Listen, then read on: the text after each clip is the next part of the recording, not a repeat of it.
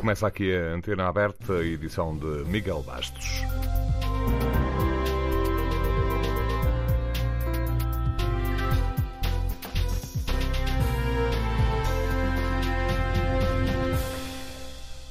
Bom dia. Hoje vamos falar sobre a crise das urgências hospitalares eh, com a ministra no Parlamento esta manhã para explicar o encerramento sucessivo das urgências nos hospitais, que tem afetado sobretudo a especialidade de obstetrícia. A Conferência de Líderes Parlamentares marcou um debate de urgência a pedido do Chega.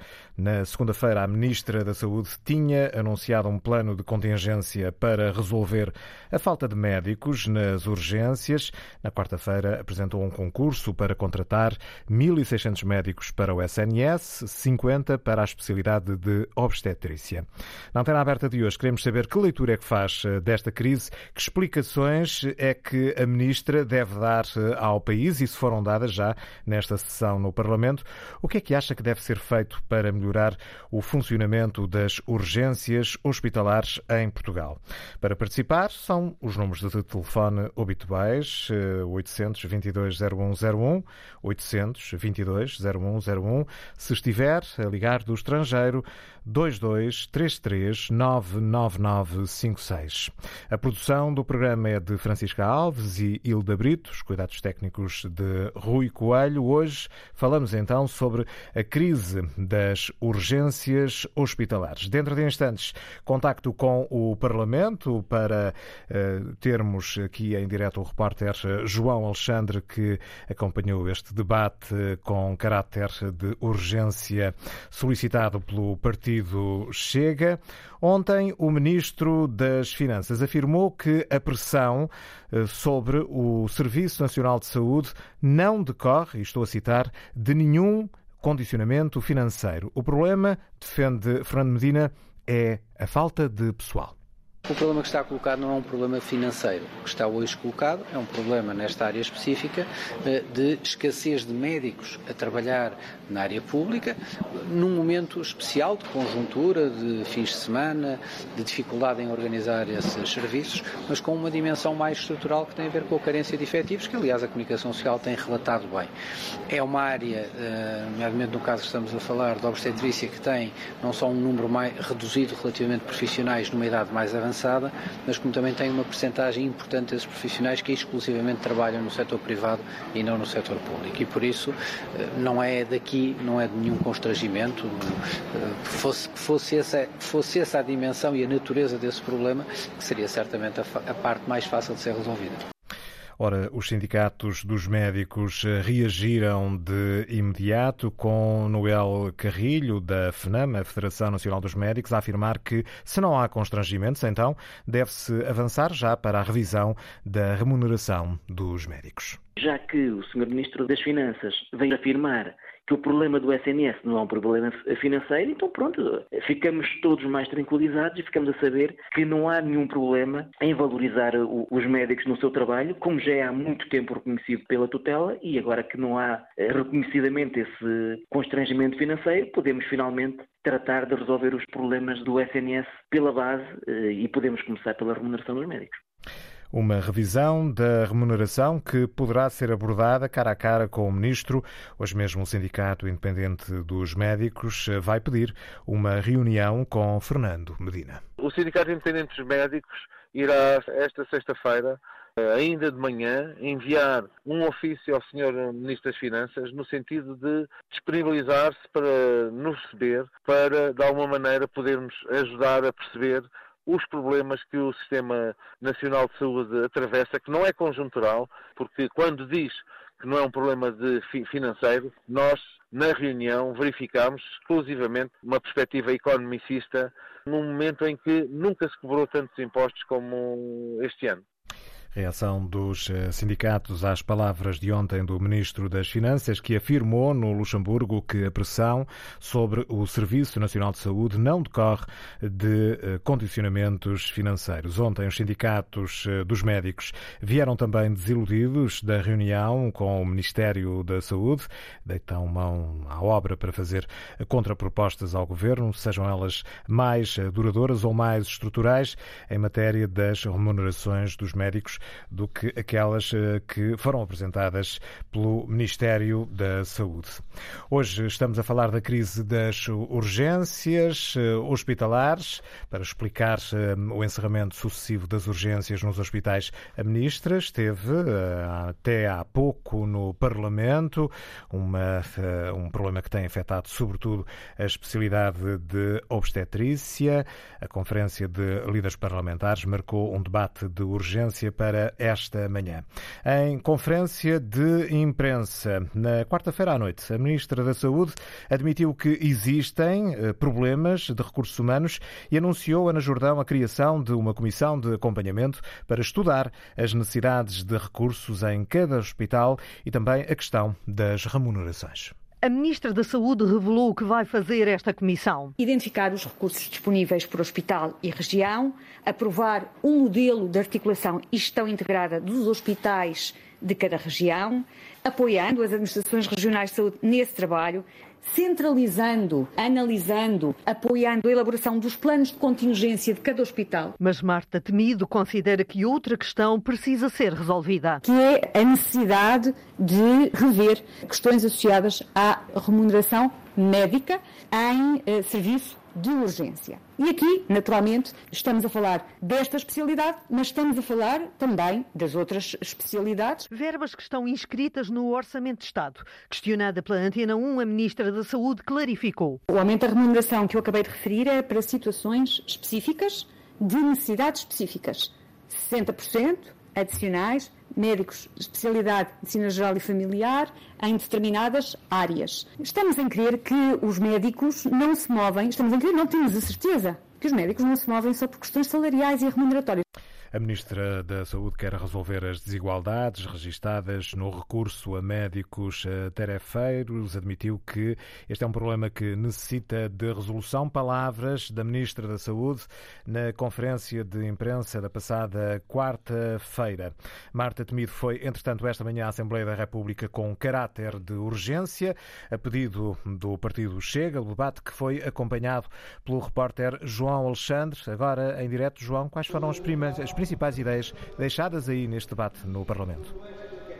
Desde logo a Ministra da Saúde a deixar uma garantia aos deputados e ao país. Diz Marta Temido que problemas, os problemas estruturais estão há muito identificados pelo Governo e garante que o Executivo tem uma resposta e que tem também uma visão estratégica para esses mesmos eh, problemas. Marta Temido, que chegou aqui à Assembleia da República depois de uma semana difícil também eh, para o Ministério da Saúde e para a Ministra da Saúde, conferências de imprensa eh, que a oposição já tinha dito que não tinham sido suficientemente esclarecedoras sobre aquilo que o Governo quer afinal fazer para resolver os problemas que têm ocorrido nos últimos dias, em particular nos serviços de urgência, de ginecologia e também de obstetrícia. E neste debate foi desde logo o PSD, pela voz do deputado Rui Cristina, a acusar o Governo de ter acordado muito tarde para esta crise das urgências. O Governo acordou agora para a crise das urgências. Fez muito bem, mas acordou muito tarde. Uma crise que não é nova, que nem é, não é inesperada, comprova a espantosa declaração da própria Ministra da Saúde no princípio da semana, quando disse, e cito, nós sabemos antecipadamente onde é que vamos ter falhas. As críticas por parte do eh, PSD, que foram um, o tom comum por parte de praticamente todas as bancadas, com exceção da bancada do Partido Socialista. Das restantes bancadas houve muitas eh, perguntas a Marta Temido, eh, com os deputados a exigirem explicações por parte do Governo em relação a esses planos que já foram anunciados, quer de curto prazo, quer também de médio prazo ao longo desta semana. Ora, a Ministra da Saúde garante, como disse, que o Governo está ciente das dificuldades, mas sublinha que nos últimos tempos foram vários os obstáculos que dificultaram uma resposta mais estrutural por parte do Executivo.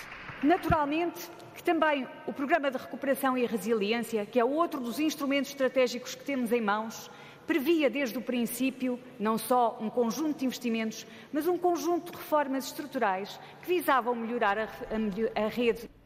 A Ministra da Saúde, que aqui na Assembleia da República acabou também por eh, sugerir que alguns eh, partidos se quiseram aproveitar politicamente de alguns dos casos que vieram a público nos últimos dias. Não vou explorar os óbitos, o sofrimento de bebés, de mães, de famílias, dos profissionais de saúde que se confrontam com situações limite, da sociedade que se confronta com ansiedade de serviços que funcionam com alguns constrangimentos. Vamos naturalmente averiguar com seriedade e com total transparência relativamente aos resultados aquilo que falhou.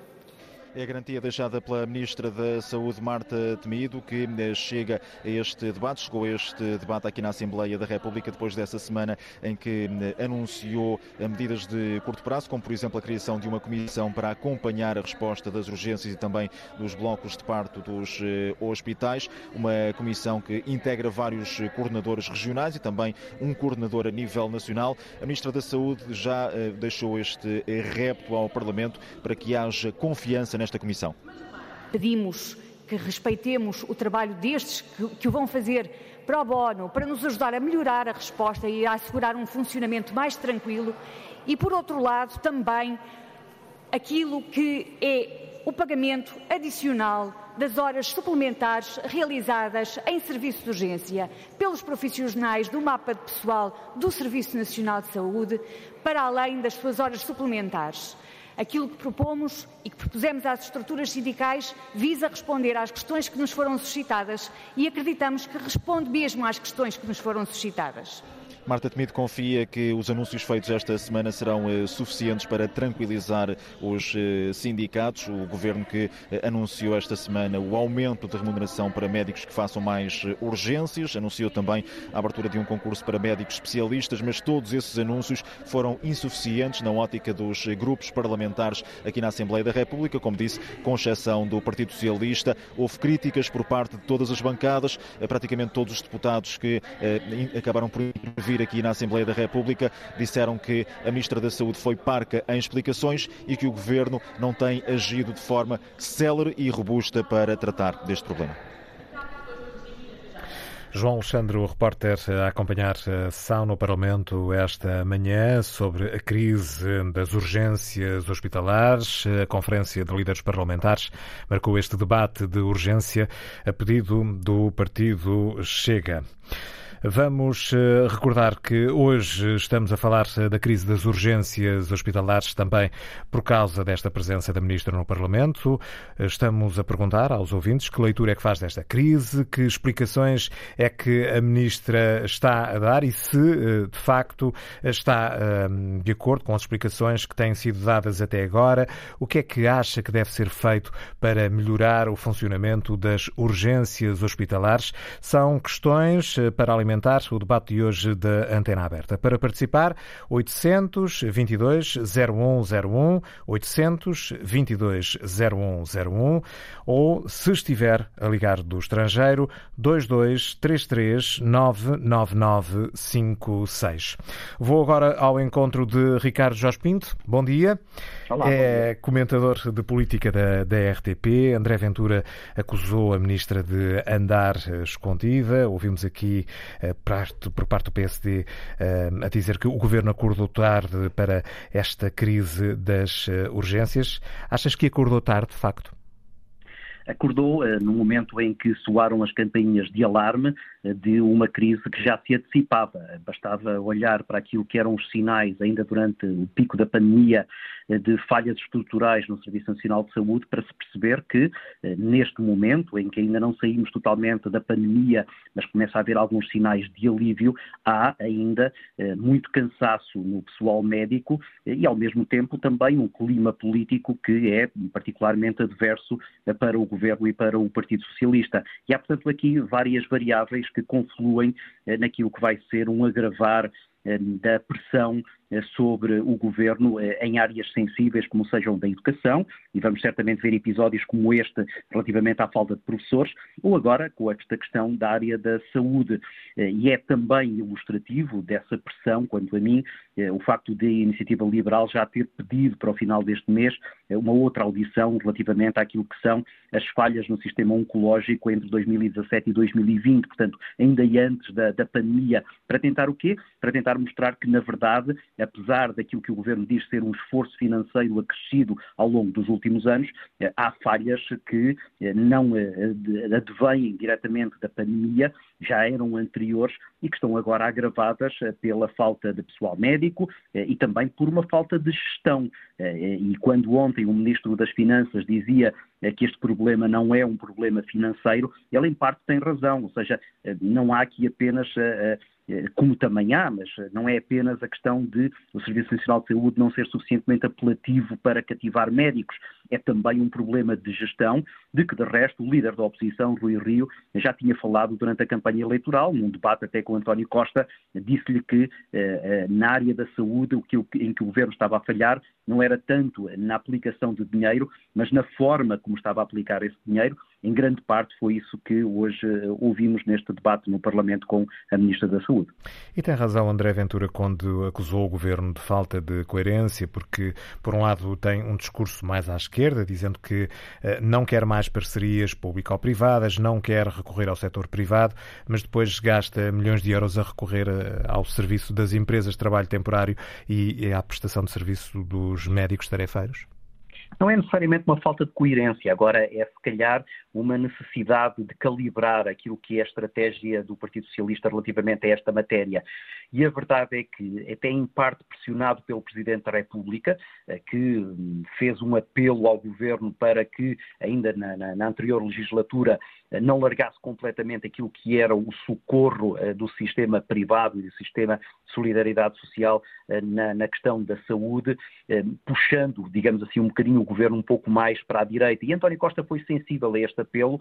Agora, eventualmente, e eu penso que é aí que André Ventura está a tentar tocar, um ponto nevrálgico, eh, sensível para, para o governo, eh, que é exatamente perceber onde é que, em termos de estratégia, o Partido Socialista se quer colocar. E há aqui uma janela de oportunidade que eu diria que é única tendo agora uma maioria no Parlamento e não estando dependentes de comunistas e bloquistas, o Partido Socialista pode esclarecer de uma vez por todas qual é que é a sua posição eh, relativamente àquilo que é a, a, a colaboração do setor privado e do, do setor de, de, de solidariedade social eh, nesta, no funcionamento do Sistema Nacional de Saúde. Eh, a Marta Temido prometeu que vai haver agora um plano estratégico para a saúde, vai naturalmente ter que eh, negociar mais com os sindicatos, sindicatos que, por sua vez, têm agora maior liberdade de ação, em grande parte eles são muito controlados pelo Partido Comunista e agora sem o PCP a ter que dar a mão ao governo, essa atividade sindicalista é mais fácil, mas para além dessa, dessa negociação com os sindicatos, eu diria que o governo tem agora aqui mais margem de manobra e se calhar também menos desculpas para não clarificar a questão que André Ventura hoje colocou em cima da mesa.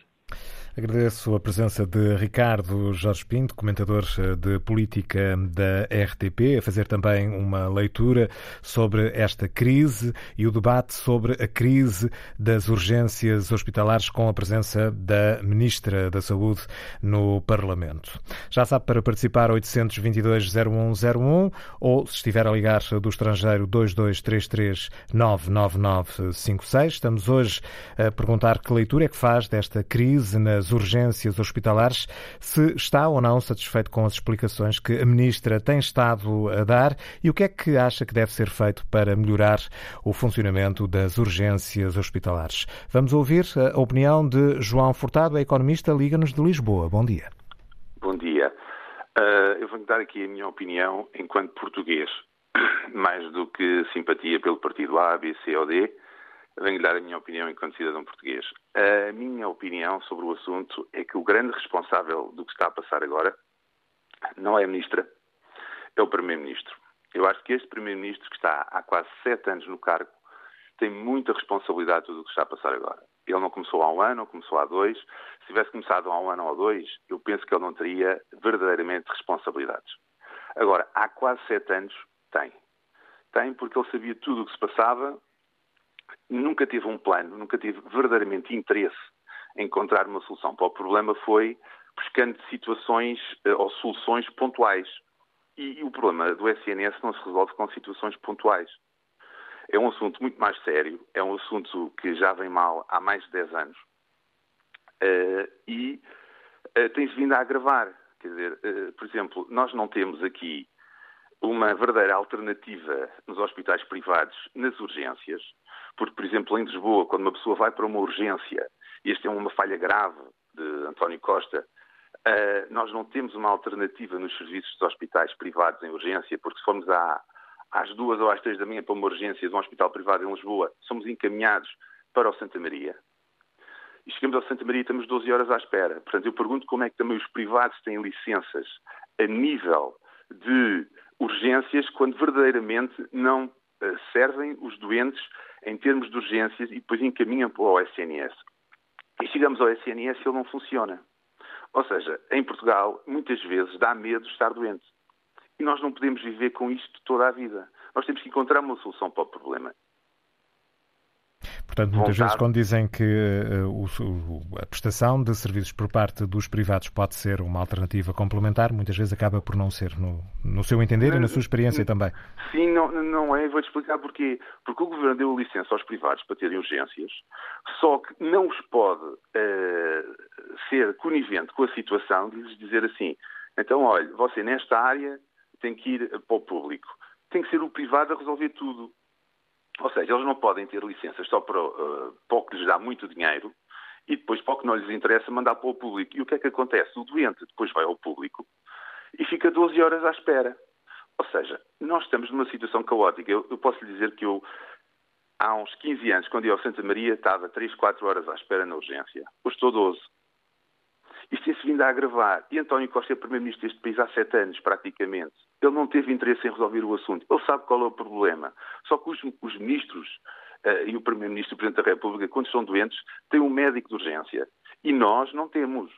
Nós não temos médicos de urgência, nós não temos aqueles médicos que nos vêm a casa rapidamente. Mesmo com o seguro de saúde, mesmo que tenha seguro privado de saúde, não consegue uh, ter a mesma atenção. Por exemplo, nós temos o Presidente da República que tem médico privado, todos os Presidentes da República tiveram Perdemos o contacto com João Furtado, de qualquer das formas, mas, já tinha mas, ficado. Mas, mas, mas deixe-me só, Muito só bem. a minha ideia. Tínhamos mesmo perdido, tínhamos não, mesmo perdido não. a chamada. Não, Pensava que, que, era, que era de forma permanente, mas, não, ainda só, aqui está connosco. Mas, mas deixe-me só terminar. Com Eu certeza. acho que este Primeiro-Ministro não tem condições, isto é a minha opinião, não tem competência para governar Portugal. Esta é a minha opinião. Porque nós não podemos estar numa situação tão importante como é a saúde, eh, tão maltratados acho que merecemos respeito e este Presidente da República, o nosso Presidente da República, também tem culpa na situação. Porque o deixou, durante cinco anos em que foi Presidente da República, fazer o que ele quis em todas as áreas. E hoje estamos a ver o estado em que está o país. Eu vejo o país mal gerido, vejo a situação da saúde sempre com desculpas, passamos a vida com desculpas e o cidadão português é que está a sofrer isto. Nós vivemos com o credo na boca todos os dias, quando precisamos de ir a um serviço de saúde. Não podemos viver assim. Nós temos que encontrar uma solução para o problema e eu não vejo este Primeiro-Ministro competente para resolver o problema. E penso que só, só, vamos encontrar uma solução quando formos para a rua manifestarmos. Porque, infelizmente, tanto este Presidente da República como este Primeiro-Ministro não nos respeitam enquanto portugueses. É a sensação que eu tenho e acho que o problema não está na Ministra. Uhum. Esta é a minha opinião. Obrigado por ter vindo à Antena Aberta a dar a sua opinião. João Furtado, Ligou-nos de Lisboa. Vamos, ouvir, vamos agora ouvir José Rodrigues, Liga-nos de Santiago do Cacém. Bom dia. José Rodrigues? Senhor, sim, sim. Estamos a ouvi-lo. Estou, estou a ouvir bem. Uh, está-me está a ouvir agora? Também estamos a ouvi-lo. Pronto. Era até um bom dia e, e, e queria participar na Antena Aberta para dar Já está a participar neste, neste momento. Uh, pois o, o, o, problema, o problema é que estão a confundir uh, um problema que foi agora da, da, da ginecologia, da, da obstetrícia, porque todos, a maior parte dos médicos foram para o privado a ganhar menos, segundo disse o deputado do PSD. Portanto, eh, levaram os médicos. Se temos, a partir dos 50 anos, eles não são obrigados a fazer urgência, já sabia, já sabíamos onde é onde é que isto ia parar. Isto não, não, não é de agora, não foi, deste, não foi dos últimos cinco anos, isto foi de, foi de há muito tempo, foi desde, desde que, não, que não se formam médicos suficientes em Portugal, por, por impedimento de alguém, que só querem médias de 19 e 20 e, é, e, se não foi o governo, não foi o governo, não é o, não é o governo principal culpado de não haver mais médicos em Portugal. É, é porque eles, nem toda a gente tem acesso a ser médicos em Portugal. Ora, a ordem dos médicos aí cala a boca, ainda no, outro, no último dia, no último dia com a, com a, a bastonária dos enfermeiros não respondeu, quando, quando disse, está presente lá que são os médicos que foram para, foram para, o, para, para os privados ganhar menos. O problema é este mesmo, é que nós temos neste país também um, uma oposição que só quer o privado. E o privado, a gente vimos como é que foi o privado na pandemia. Os casos em que, em que, em que não, as pessoas se dirigiam aos privados eh, apresentavam faturas astronómicas uh, ao Estado. O Estado teve que, teve que acabar com isso e começou a fazer ele, e muito bem, foi, foi, uh, foi a nossa sorte, foi, foi ter sido o Estado a resolver o problema dos hospitais.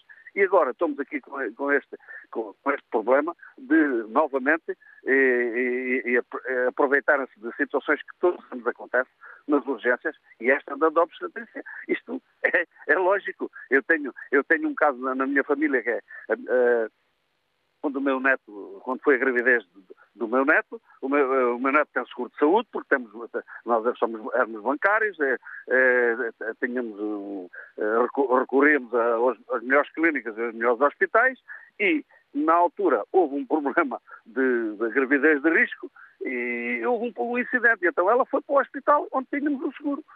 E chegou lá, eh, o problema, eles não estavam preparados para aquilo. E até chamaram uma ambulância. Estou sim?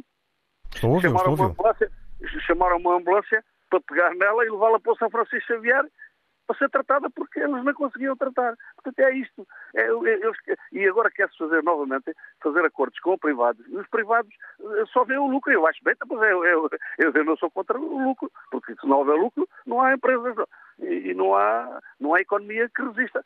Mas sejam sérios e entendam-se e não venham, e não venham jogar, não venham jogar com, com a, com a coisa que, que defendem o Serviço Nacional de Saúde, mas o problema é do dinheiro. É porque querem ganhar mais, como eu também, quando trabalhei, queria ganhar mais. Eu fui sindicalista durante, durante a minha vida praticamente toda e sei como é que se faz. Tem que se jogar com, com a parte emocional das pessoas e com as ocasiões e tem que se jogar com isso tudo. Mas isto é a saúde. E, e a pandemia só funcionou bem porque os médicos, os médicos e, e todo o pessoal da saúde se uniu e, e, e viu onde é que se podia resolver o problema. Portanto, espero que façam isso agora e deixem-se de políticas e o, e o, principal partido da oposição, que tem, que tem muitas responsabilidades neste país, epá, não, não, não, não, não faça tanta política nisto e tente, tente resolver o problema na Assembleia da República com os grupos parlamentares. Agradeço a participação de José Rodrigues, ligou-nos de Santiago do Cacém. Vamos ouvir Celso Chaves, liga-nos de Tavira. Uh, bom dia. Bom dia. Uh, pois eu acho que, de facto, aqui uh, nós estamos perante um problema, uh, como muita gente já disse, estrutural. Ora, como, como é estrutural, devia de facto interessar a todos. E, e, e, e, se interessa a todos os protagonistas principais, que são os partidos e também os deputados, deveriam chegar a um consenso alargado para ver se resolveríamos esse problema, não é? Isto aqui o problema não é bem só o setorial, o problema da ministra. É, tem a ver, é, é, é, é mais amplo. E, e, mais amplo precisa exatamente que um, os protagonistas principais resolvam isso. Depois, uh, eu também acho que uh, os médicos que se formam nas faculdades portuguesas uh, ficam muito, muito caro ao, ao país, não é? Uh, porque é um curso que é caro. Uh, daí que, que, eu acho que deveria haver, digamos assim, uma retenção desses médicos uh, no, mínimo, no, mínimo, aí 10 anos, uh, em termos de. na generalidade. De, de, de, para as doenças em termos genéricos. E depois, na especialidade, no mínimo aí de 15 anos porque de facto, uh, se não for assim, também vai ser complicado, não é? Uma vez que cada vez há menos jovens portugueses, vai ser um bocado complicado resolvermos isto. E depois, enfim, o, o, nós todos contribuintes andamos aqui a pagar uh, uma fortuna, porque é mesmo assim, para eles se formarem. Depois, de repente, lembram-se de ir para o privado, não, não, não, estou contra isso, mas a verdade é que também tem que, uh, tem que colaborar na contrapartida que é o esforço nacional que cada um de nós está a fazer. Portanto, esta, uh, estas são duas ideias que essencialmente eu, eu quis apresentar, deixando para outros ouvintes também apresentarem as suas. Mas uh, foi. agradeço a partilha destas, destas ideias. Celso Chaves, vamos agora ouvir José Borges, liga-nos de Oeiras. Bom dia. Bom dia. Uh, eu concordo com aquilo que, que, disse um ouvinte anterior, que a culpa disto é do Primeiro-Ministro, mas por outros motivos. E eu vou explicar porquê. Eu sou advogado. Há uns anos, uh, o Estado devia aos advogados que prestam apoio judiciário 30 milhões de euros. Os advogados, onde eu estive também, uh, manifestaram-se à porta da Assembleia da República, com as suas togas, para pedir que o Estado apenas cumprisse aquilo que estava obrigado, que era pagar a quem devia não houve uma única diligência que ficasse por fazer enquanto o Estado tinha essa dívida brutal com os advogados. Nenhum nenhum patrocinado ficou sem representação por via disso. Os advogados nunca deixaram de estar presentes quando era preciso. O passo hoje é criminoso. Eu conheço leis, é que os médicos estão a fazer, é abrangido por alguns artigos do Código Penal infelizmente. E o Primeiro-Ministro tem a coragem de pôr ordem nisto. Porque o que se trata é muito simples. Os médicos recusam-se a ir para o setor eh, público. Não vão para o. Mas os mesmos médicos que não querem trabalhar no, setor público estão a trabalhar em empresas que eles próprios criaram e que cobram cinco vezes mais, como disse o bastonário, aquele senhor eh, Guilherme o Bloco da Cunha, que tem vindo dizer que o Estado tem de pagar cinco vezes mais pagaria se os senhores fossem funcionários. Penso que ficamos com a ideia essencial, José Borges. Vamos só interromper esta chamada porque, de facto, ela não está nas melhores uh, condições. Vamos agora ouvir Carlos Coelho, Liga-nos de Beja. Bom dia. Bom dia. Como estão? Um, eu não podia concordar mais do que com os três, pelo menos os três últimos uh, senhores que falaram. Uh, praticamente eu vou repetir o que eles disseram. Uh, basicamente, isto assenta num problema, num problema sempre. Procura quem lucra e, e, o problema está aí. Neste caso, procura quem lucrou, que foi o Estado, que durante montes de tempo, sem ter concorrência, pagou mal às pessoas. Hoje temos, o, temos as clínicas que aparecem e temos algum corporativismo da parte dos médicos uh, que não permitem que mais médicos apareçam no mercado. Portanto, isto é a lei da oferta e da procura e algum oportunismo. Procura a quem lucra e o problema está aí. Pagar bem aos médicos não é amanhã, é hoje. Pagar muito bem a eles. No regime de exclusividade, depois 100%. Um tempo mínimo de vínculo, de vínculo ao serviço, um tempo mínimo de vínculo ao território, com uma cláusula indenizatória abrir as universidades, porque ainda está por provar que alunos de 19 sejam melhores médicos que alunos de 14 ou 15. E os mapas de férias deviam ser articulados com os, com os hospitais vizinhos, uh, de modo a que pudesse haver cedência e, e, e, e, deslocação de médicos para que os hospitais vizinhos pudessem garantir uh, a falta de serviço, uh, a falta de, de, de, prestação de serviço. E depois é, é, é, é, é, é, é o que disse o, o colega anterior, Uh, o direito a férias não pode sobrepor-se ao direito à vida. Se estivesse eu numa, de barriga ao ar na, na, numa praia e soubesse que o meu hospital precisava de gente, eu interrompia as férias. Mais nada tenho a dizer. Bom dia, Carlos Coelho, bom dia. Muito obrigado por ter vindo à Antena Aberta. Ligou-nos eh, de Beja. Estamos hoje a perguntar eh, aos ouvintes que leitura é que faz eh, desta crise das urgências hospitalares, se concorda com as explicações que já foram dadas pela Ministra e se há outras explicações que podem e devem ser dadas e o que é que acha que deve ser feito para melhorar o funcionamento das urgências hospitalares. Para participar, 800 22 0101, se estiver a ligar do estrangeiro, 2233 99956. Anabela Antunes de Almeida, bom dia. É professora da Universidade da Beira Interior, é diretora do mestrado em Gestão de Unidades de Saúde. Há de facto um problema de falta de médicos em Portugal, na sua opinião? Bom dia. Bom dia. Eh, eu penso que não é uma questão de falta de médicos, é outras questões que vão levar a que estas situações ocorram. E passo a explicar o meu raciocínio. Uh, penso que efetivamente deveria haver a nível nacional verdadeiros concursos para suprimir estas dificuldades nas regiões, porque quando abrem concursos para colocação de médicos para o território nacional, sem dar, dar, alguma prioridade a determinadas regiões onde estas situações uh, ocorrem, por menos atratividade, por vários motivos, faz com que depois os, os candidatos, e é lógico, um, concorram e, e apenas a determinadas situações. Depois penso que a profissão também funciona em termos do público com algumas regras um bocadinho estranhas. É, é, quer dizer, não, não, faz sentido nenhum um profissional, e isto já foi dito várias vezes, uh, estar limitado no exercício de horas extraordinárias necessárias para o funcionamento da instituição uh, e, e podê-lo fazer no, no hospital um, ao lado. E depois penso que há um, uma série de contas que é preciso fazer-se. Façam-se uh, contas a estas prestações que estão a ser feitas junto às empresas, prestação de cuidados de saúde, onde estão os médicos e enfermeiros e outros grupos profissionais de saúde, e faça-se as contas ao que custaria a estes médicos da casa uh, fazer o seu, a, a, sua atividade dentro do seu horário uh, na própria instituição ou até em limite contratar novos, porque penso que o saldo seria relativamente mais benéfico para a instituição ser os próprios ou novos profissionais completamente dedicados.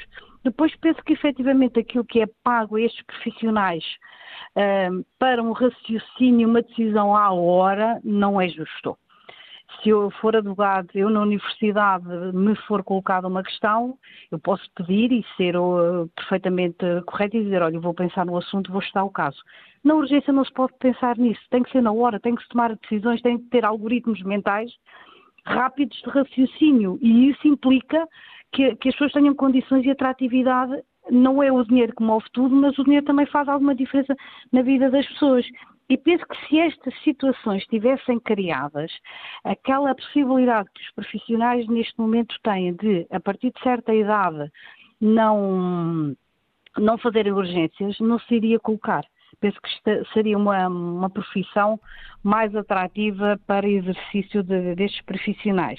A professora falava de, de, que é necessário fazer contas. Foram feitas algumas contas ao longo destes últimos dias. Em média, os tarefeiros ganham pelo menos o dobro dos médicos do quadro. Podem ganhar uh, cerca de 10 vezes mais em períodos excepcionais. Podem ganhar mais num dia uh, do que um médico do quadro. Que sentido é que isto faz? Nenhum. Olha, eu, eu, na altura que esta medida foi implementada, eu fazia parte de um conselho de administração e vimos abraços com a Troika e com ter que fazer estas contas que saíam bastante negativas para o hospital.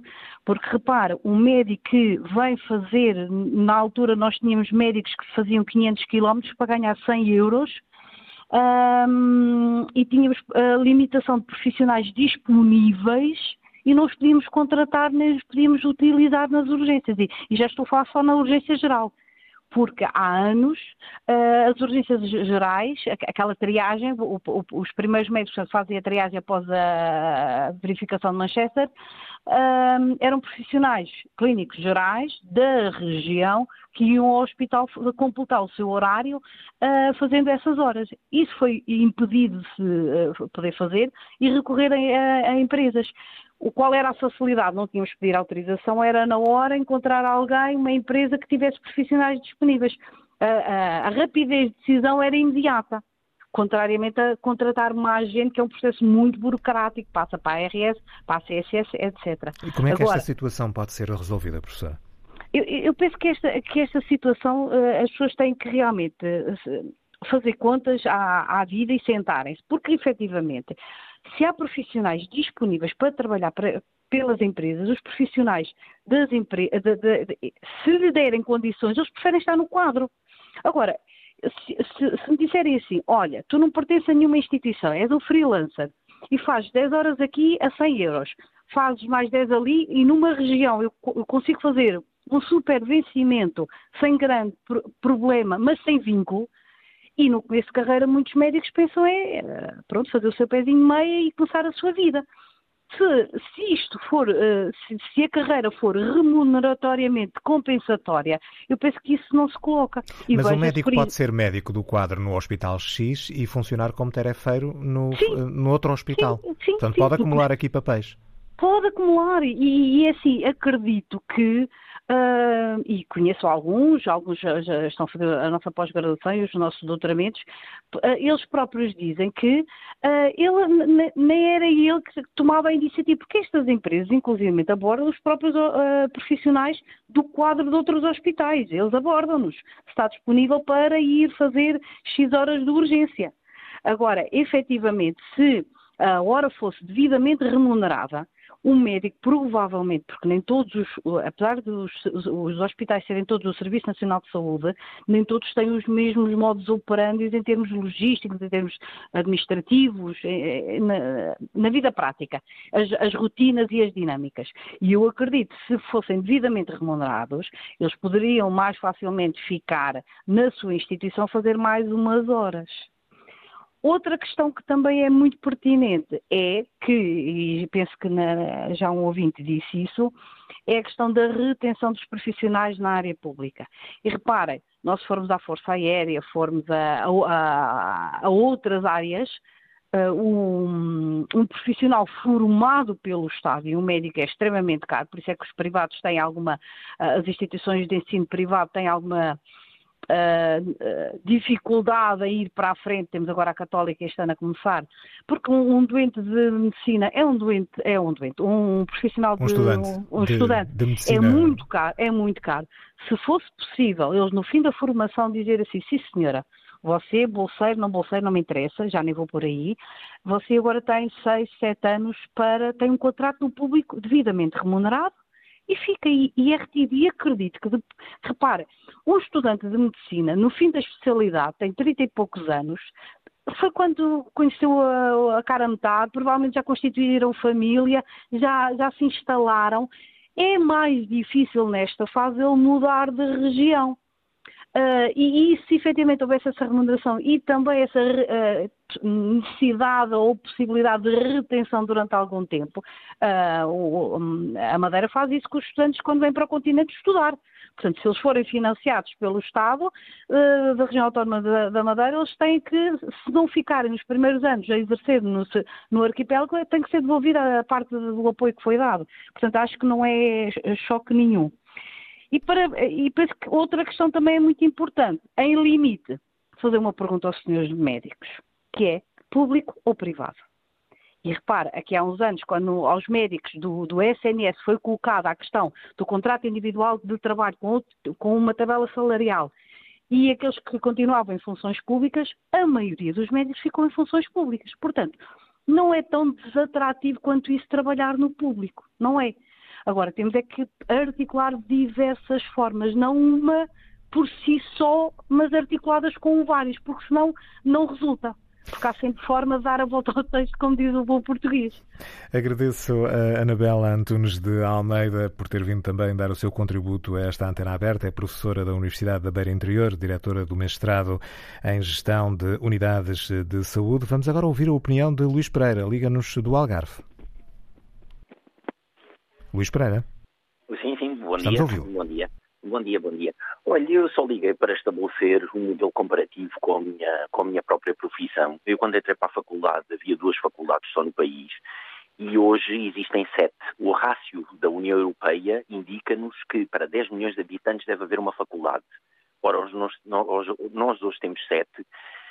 São crianças que vão tirar um curso, vão pagar propinas para estar no desemprego. Agora, por que isto não acontece à mesma dimensão na, na, humana, quando muito, muitos intervenientes já focaram essa questão da educação, mas eu penso que não, é uma não questão, são interesses da corporação e andamos só aqui a olhar para os políticos e os políticos são todos iguais e as pessoas enchem a boca a dizer que o António Costa está há sete anos que não fez nada. Isto é uma questão estrutural do país. E já Cícero, o imperador de Roma, disse que lá ao fundo da Ibéria há um povo que não se governa nem se deixa governar. Olha, era só para, para, para dizer isto. Muito bom dia Está a dito. Obrigado. Bom dia, bom fim de semana. Luís Pereira ligou-nos do Algarve. Eh, vamos ouvir Edgar Freire, liga-nos da Irlanda do Norte. Olá, bom dia. Obrigado. Bom dia. Eu diria que parte do problema tem, é, é demográfico. Como, como, temos uma população mais envelhecida, mais gente a ter uma maior esperança de vida e também um decréscimo populacional, quer dizer que nós temos mais pessoas com mais problemas de saúde e problemas de saúde que são mais complexos. Portanto, eles, esses problemas requerem, requerem mais profissionais e profissionais uh, mais melhor treinados. Uh, Falou-se muito da questão dos tarefeiros e da discrepância entre um, um médico assalariado e uh, um tarefeiro.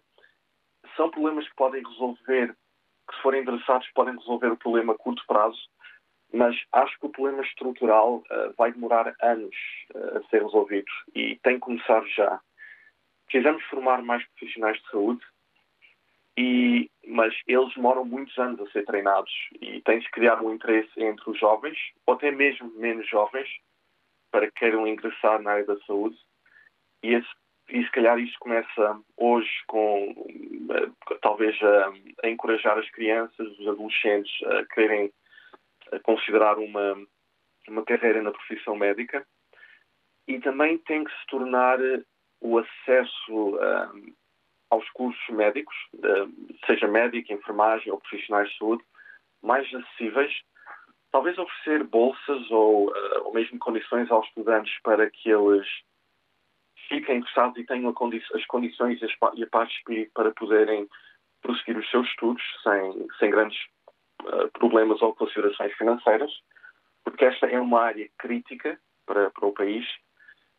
Um, e uma vez que estejam formados, como alguns uh, ouvintes já referiram antes, uh, criar eles um contrato de um certo número de anos, de que eles têm que ficar no serviço público, têm que ficar em Portugal e que têm que, um, e se pronto, decidirem sair antes, uh, decidirem ir para o privado ou para outros países, tem que haver uma certa contrapartida, um certo compromisso para, para que seja feito. de indemnização. Edgar Freire, muito obrigado por eh, ter vindo à antena aberta. Vamos ouvir José Cavaleiro, Cavaleiro não, Cavalheiro, liga-nos de Matosinhos. Sim, muito bom dia. bom dia. Antes de mais, é, é bom pormos um bocado água na fervura e pensarmos nós portugueses que temos um, um Serviço Nacional de Saúde que é um bem inestimável. Portanto, temos que ter muito cuidado com a criança, não é? E, e evitar que que ela, que ela sofra traumatismos provocados por gente que muitas vezes tem intenções ocultas e, e que, e que está interessada em, em, em, negociar com a saúde de qualquer maneira. Eu chamo a atenção que, que de facto, o, por exemplo, este bem inestimável, vê-se que, por, por, concretamente no meu caso, se tem um, um, problema de saúde grave, vão ao hospital e eles não me perguntam o que é que eu ganho, o que é que eu faço, atendem-me e tratam podem, pode ser com, com falhas ou não, já lá vamos. Mas se for um privado, aconteceu por exemplo com a minha mãe, eh, entrou e precisou para ficar internada de um depósito de uns milhares de euros. Portanto, imediatamente um cheque para, para cobrir as coisas. Portanto, só aí temos uma diferença brutal entre o público e o privado. Mas o problema que se põe agora das urgências pediátricas e da obstetrícia, aliás, é, é apenas uma ponta do iceberg e o iceberg vem de trás. Quando, no tempo do Cavaco Silva, se modificou a lei de bases da, da saúde, eh, passou a considerar-se não o Serviço Nacional de Saúde, mas o Sistema Nacional de Saúde. Ou seja, misturou-se imediatamente o conceito de público e privado na legislação. E isso começou a permitir uma muito maior permeabilidade entre o privado e, e, o público. José Cavalheiro, eu peço desculpa por, por, interromper, mas de facto esgotámos uh, o nosso tempo, ficámos com algumas ideias uh, fundamentais. Estamos a chegar ao final da edição de hoje da Antena Aberta. A produção foi da Francisca Alves e da Hilda Brito, cuidados técnicos de Rui Coelho. Estaremos de regresso na próxima segunda-feira com outro tema. Obrigado, bom fim de semana.